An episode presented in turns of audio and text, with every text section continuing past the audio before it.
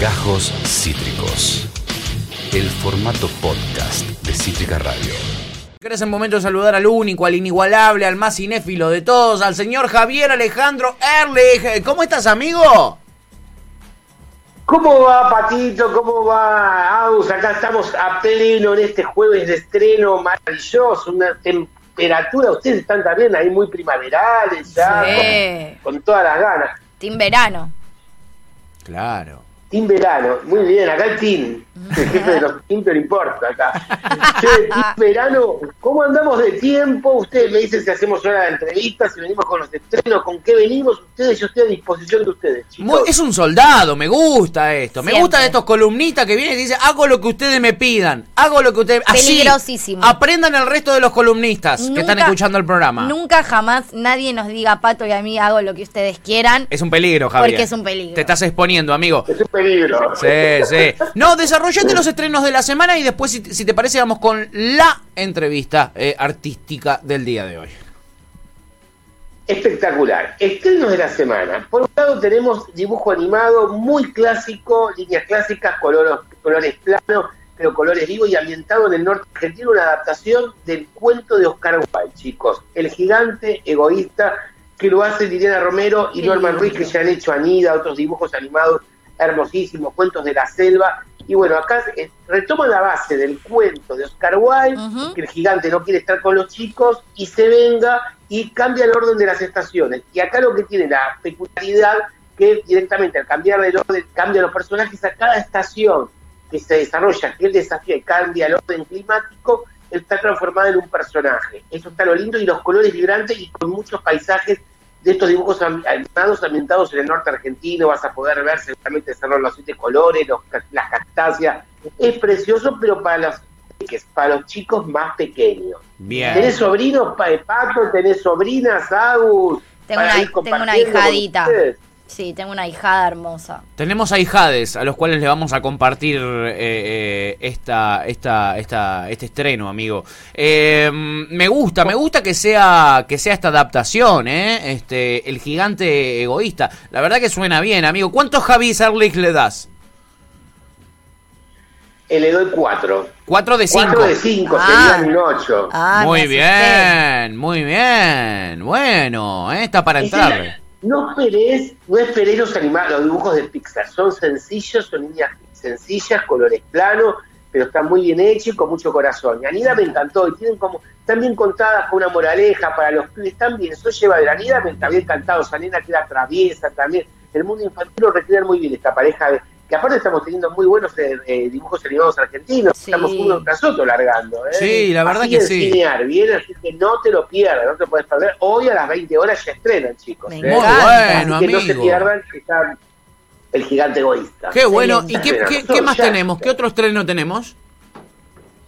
El otro estreno muy controversial que promete eh, y mucho debate Perón y los judíos. Uh. Eh, lo hace es, eh, un periodista Sergio Shlomo Slutsky, que aparte de ser periodista, realizador, el padre es un intelectual de la comunidad judía, pone el foco en la época de la Segunda Guerra Mundial, el Perón de los 50, qué pasó, qué intervención. Eh, dio, es verdad que dio alojamiento y propició que entraran jerarcas nazis a la Argentina, Perón fue el único que lo hizo, los demás países lo hicieron, según acá, es como que tiran varios, no es ni antiperonista ni peronista, trata un poco de ir en la eh, línea del medio, pero si bien reconoce por qué lo llevó al realizador a hacer esto, porque el padre estaba catalogado con el mote de gorila. Recordemos la palabra gorila que lo explica muy bien en la, en la película, viene de la, de la, película eh, Mogambo, que donde Clark Gable tenía que decir, tenía que ver y descubrir su identidad si el papá, si era descendiente de un ser humano de un gorila. Después lo tomaron las letras de la revista y quedó como mote. Siempre la colectividad judía fue tildada de antiperonista. Eh, acá hay muchos testimonios, de un lado y del otro.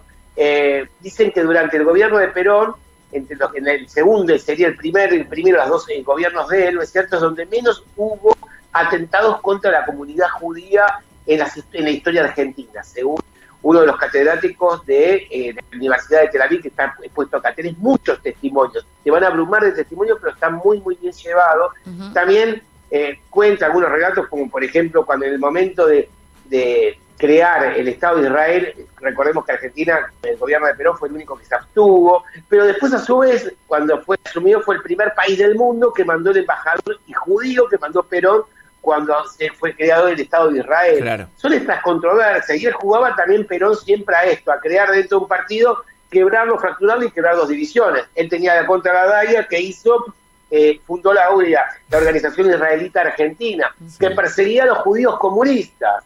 Así que bueno, son las contradicciones de como sería la tercera posición que acá está muy bien acentuada del peronismo.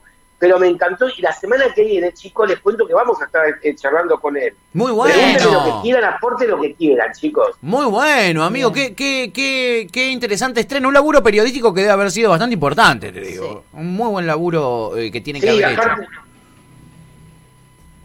un laburo súper grosso, Pato, Agu. Vas a tener también hablando de comunidades de, la, de por ejemplo, a Blaya Rottenberg, el padre que sería de, de Rottenberg, el empresario teatral que Mirá. tiene 23 años, que es muy lúcido. Recordemos que fue el editor de un diario mítico de Argentina, que es el diario de la opinión.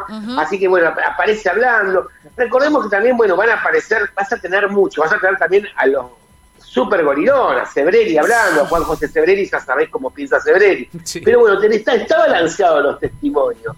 Ni duda va, va a generar revuelo. Y bueno, la semana que esta semana no pudo estar, pero la semana que viene seguro va a estar conversando Sergio Lutsky, va a estar charlando con nosotros también, que bueno, fue de uno también de, es un destacado también periodista, Sí. fue también corresponsal en Israel, él vive en Israel, te cuento, en página 12. Claro. Siempre manda, publica notas, así que bueno, es, es un tipo que da para hablar, así que vamos a tener una linda charla mano a mano con él, chicos. Así que bueno, para mí también es uno de los estrenos muy potentes de la semana y que va a generar también eh, controversia, va a Sí. generar picante a la mañana, esta semana en Cinemar. Muy bueno, amigo. Muy me gusta. estreno, muy bueno, Agus, muy bueno, no, no se lo pierdan porque me parece que no va ni para un lado ni para el otro y se puede ver y lo vas a disfrutar. Tiene Bien. muchos testimonios, tiene Me muy encanta. buena labor de archivo y todo. To- Buenísimo. todo lo que no sea obsecuente me, me interesa. Sí, sí, para pensar un poquitito. Igual cuando hay películas de Perón obsecuentes, también me interesa. También te gustan un Sí, poquitito, ¿no? Me ¿Eh? gustan un poquitito. Ya lo decía el general, para un peronista no hay nada mejor que otro peronista, ¿o no? Amigo, ¿y qué otro estreno tenemos? Porque para un cinéfilo no hay nada mejor que otro estreno. Sí, pues si no se nos vamos a ir. Esto da para charlar, la semana que viene lo vamos a tener ahí, Sí. lo vamos a charlar, Sí, porque sí. da, da para, si estamos con el Perón nos vamos a quedar hasta la... Sí, sí. hacer- no, Sí, se van sí, todos sí. los programas de Cítrica de hoy. ¿eh? claro, claro. Que sí, tenemos con el otro. Eh, uno sobre el que se estrena, que yo se lo había comentado, que es sobre Claudio Corenbrich, un clásico productor y periodista que es, fue el productor de Badía y compañía. Ustedes eran muy chicos, había un programa que yo me desvivía, me iba a los estudios de Canal 7 de Argentina Televisora Color, después cuando estuvo en Canal 13, que era Badía.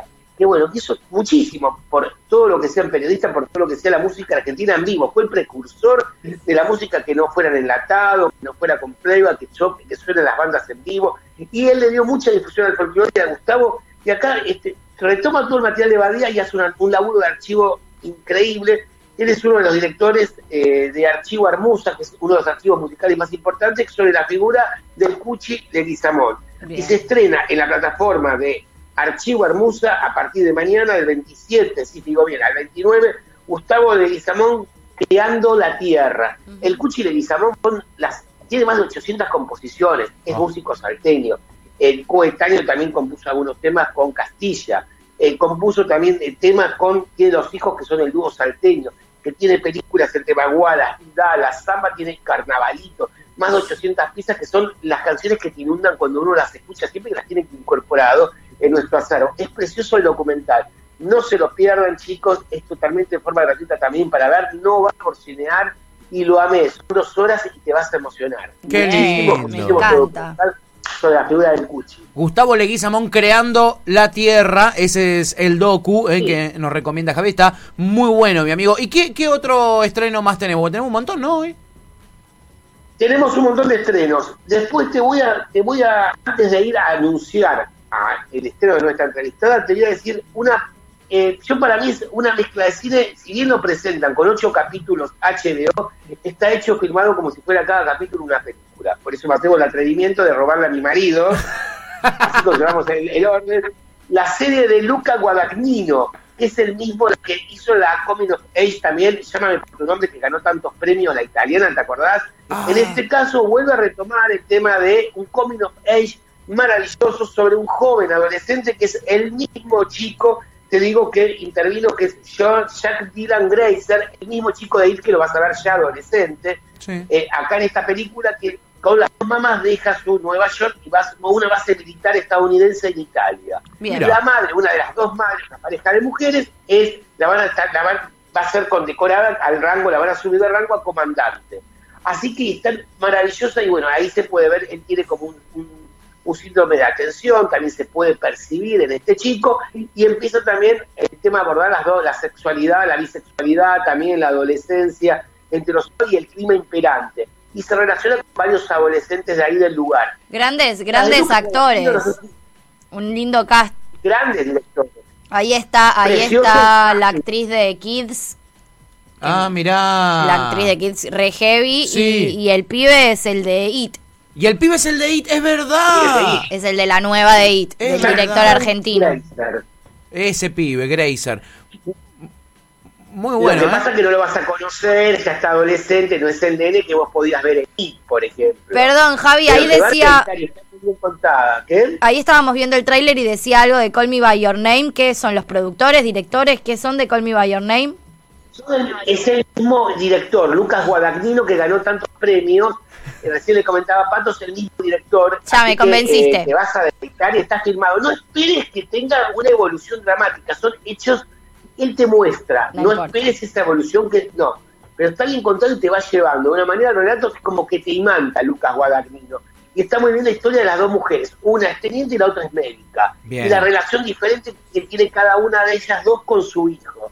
Bien. Bien. Vimos el primero, dos primeros dos capítulos. Después te iba a decir, pues no me los consumí, no, no tenemos, no me los dieron, no, no, no tuvimos la producción de poder llegar de antemano a ver todos los capítulos. Pero la verdad que me atrapó de sobremanera. HBO tiene unos sí, sí, productos sí, sí, maravillosos sí. para Sí. poder ver. No, Siempre, esta me convenció. siempre. Entre los actores y los directores ya estoy Un voto de confianza ya lo tiene, el voto de confianza ya lo tiene. Sí. Muy bueno, Javi, este estreno me gusta, eh, eh, tiene una cosa medio cinematográfica, pero es una serie de HBO, que bueno, HBO nos tiene acostumbrados a este tipo de producciones, ¿no? Sí. Eh, y amigo, ahora sí, si querés, este, eh, contanos un poquitito de qué eh, trata Los que vuelven. Nosotros vamos a entrevistar en un ratito a su directora, pero quiero, quiero que me la spoilees un poquitito, amigo.